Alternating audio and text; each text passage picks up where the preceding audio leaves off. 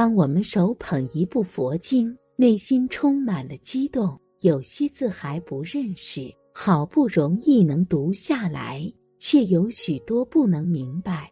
但是修行一部经的方法，原来不仅仅只有诵经而已。祖师早就将修行一部经的方法归纳为十法行，而且按照这些方法修行，真的陷入了经文。深入经藏，智慧入海。一书写，常常书写经典，这样不仅能够加深记忆，练习书法，还能增强定力，增长智慧，为一切众生种植善根。古代有很多大德以金泥抄经、刺血抄经、造金版刻经。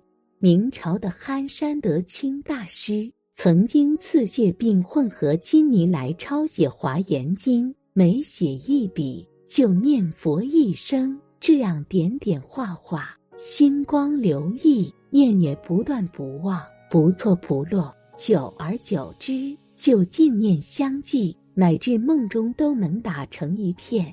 后来即使有人拜访，憨山大师依然不停地写经，同时与客人交谈。并不妨碍念佛抄经，一切境界动乱喧扰，其心湛然，被一切境界自在无碍解脱门，就这样定力深厚，没有一毫动静之香。二供养佛之经典所在处，常以香华供养。其实供养包含了身供养拜经，与供养赞叹经典。以供养思维修行等多个方面，法供养贯穿于此文中的十种法行。天台宗二祖南岳慧思大师从小持戒，顶礼妙法莲华经，身体力行供养此经。因为天气久雨蒸湿，身患浮肿，但是大师不为所动，一心修行妙法莲华经。孟普贤乘六牙白象来摩顶而去。这部《妙法莲华经》曾经不能理解的深意，自然就能解悟明了。普贤菩萨所摩之处，隐隐隆起，如同一个肉髻。而他的弟子天台智者大师诵《妙法莲华经》时，正好读到一切众生喜见菩萨的烧身供养，是真精进。是明真法供养如来的时候，得法华三昧见到灵山一毁，俨然未散，不可思议。三转师以所闻之法为他演说，或将经卷布施给别人，或者将修行经典的功德回向给众生，都属于转师经典的修行法。譬如玄奘大师西行取经。就是为了将经卷带回大唐，布施给众生。所以他在面对印度的同学们挽留时说：“此地是佛的故乡，我十分爱悦这里的环境。可是我的志向就是要将佛经带回祖国，让没有因缘听闻大法的人都能够同沾佛法的甘露。”他回国以后。毕生心血都花在了易经的事业上。最后在玉华宫翻译《大般若经》时，很多人梦到无量僧人手执花盖、上妙珍宝、诸妙香花、百味饮食、衣服、音乐，随意所生五尘妙境来供养《大般若经》。梦醒以后，看到译经场门口的苹果树在寒冷季节突然开花。而且都是花开六瓣，大家都说这是般若在产的征兆。花开六瓣就是指六波罗蜜。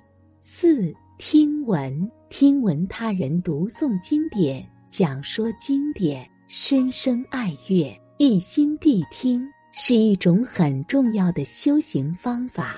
六祖慧能大师出家以前是个砍柴人，有一天忽然见一刻读《金刚经》。他听了几句，心即开悟，于是不远万里到黄梅求见五祖，在寺院里做了几年苦行。有一天，五祖读了他的写的偈子，唤他半夜到堂内。为说《金刚经》，慧能仔细听闻。五祖说道：“因无所住而生其心。”慧能言下便悟。五祖当晚就将衣钵传给了他，为第六代祖。五批读对文而阅读，认真的阅览批读经典，如古代大德常常闭关阅读大藏经。偶一大师者有阅藏之经来指导学人如何批阅大藏经。民国时的高僧太虚大师出家第一年已经读熟了《法华经》，每日可背诵五六部。第三年秋天去住藏经阁看藏经，那时喜欢看《憨山集》《子百集》及其他古德诗文集与经论等。后来就从《大般若经》读起。读了一个月左右，身心渐觉的安定了。有一日，看到一切法不可得，乃至有一法过于涅盘者，亦不可得。身心世界顿空，但并没有失去知觉。在这一刹那空觉中，没有我和万物的世界对待，一转瞬间，明见世界万物都在无边的大空觉中。而都是没有实体的影子一般，这种境界经过一两点钟起坐后，仍觉到身心非常的轻快恬适。在二三十天的中间都是如此。大般若经读完后，改看华严经，觉到华藏刹海宛然是自心境界，莫不空灵活泼。从前所参的禅话，所记的教理。都融化无痕了。六受持听闻阅读经典，接受佛法的教导，并且一持不放，照着佛法去做，恒持不懈怠，就是受持经典。唐代有一位法达禅师，读诵《法华经》三千部。当他去顶礼六祖慧能大师时，头部着地。六祖知他心中傲慢。做了一个寄送，空诵但寻声，明星号菩萨。法达禅师十分惭愧，请六祖为他讲明此经的经义。六祖告诉他，此经以因缘出世为宗，诸佛出世是为了开示悟入佛之知见。法达禅师听了，问六祖大师：“只要理解了经义，就不用念经了吗？”六祖便说。今有何过？起障汝面，只为迷雾在人，损益有矣。口诵心行，即是转经；口诵心不行，即是被经转。后来一番指点过后，法达禅所有的疑惑一时冰消，踊跃欢喜。六祖道：“你今后方可明念经僧也。”法达禅师顿悟一成妙旨之后。还和从前一样，继续诵持不断。七开眼，自己领解了佛经的深意，为他人讲说经典，或者为经典做注解、书抄，来阐明佛法，帮助别人深入经义，为人开眼。经典既要谢礼，又要契机，非常不容易。南朝时有一位印度而来的求那跋陀罗大师，在荆州时有人请他讲经，可是他知道自己中国话并不流利，就日夜拜忏，希望观音菩萨能加持他顺利为人讲经。有一天夜里，他梦见有人提着剑将自己的头斩掉，又安上了一个新的头。大师突然从梦中惊醒。居然能够流利掌握中国话了，于是开始为大众讲话言等经，大弘佛法。八讽诵记忆文句，朗诵经文，梵音清澈，闻之欢喜。因为阿难尊者送出佛的教诲，才有佛经的结集。而且佛经流传最早的方法就是通过背诵来传承。至今，讽诵经典依旧是最流行的修行方法。在民国时候，有一位晒蜡法师持律法师，常常遭人戏耍，竟然把蜡烛放在院子里晒，结果全都晒化了，可见他天资愚笨。可是地贤老和尚对他以诚相待，留下来行苦行，早晚多拜佛求智慧，学会背五堂功课，每日上殿诵经，再抽空慢慢学习经典。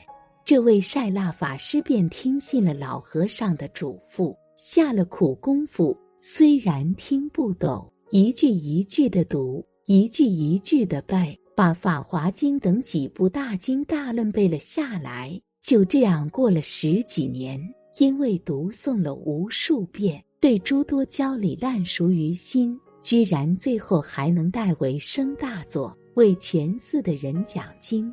可即使如此，他仍然不舍苦行，总是每天扫地洗碗以后，搭上大衣去讲经。地贤老和尚外出为人讲经时，有时也把他带上，请他为大众宣讲。最后，这位持律法师欲知实质，安详往生。九思维听闻阅读了佛法以后，就要以闻思。修的次第来修行，思维研究经文的意义，意念而不忘。民国时的高僧元婴大师，自从二十四岁时就开始听人讲《楞严经》，后来广览诸祖师的著书，思维参究，以至于用心过度，患有血疾，于是就在佛前发愿，祈请慈光加护，得及痊愈。更求开悟此经的深意，弘扬此经。第二天，他就看到一位像老太太的画人，告诉他以白杜鹃花炖冰糖，服之可愈。说完便不见了。元英大师按这个药方吃了三次就好了，于是内心更坚定，精心研究，竟达十年。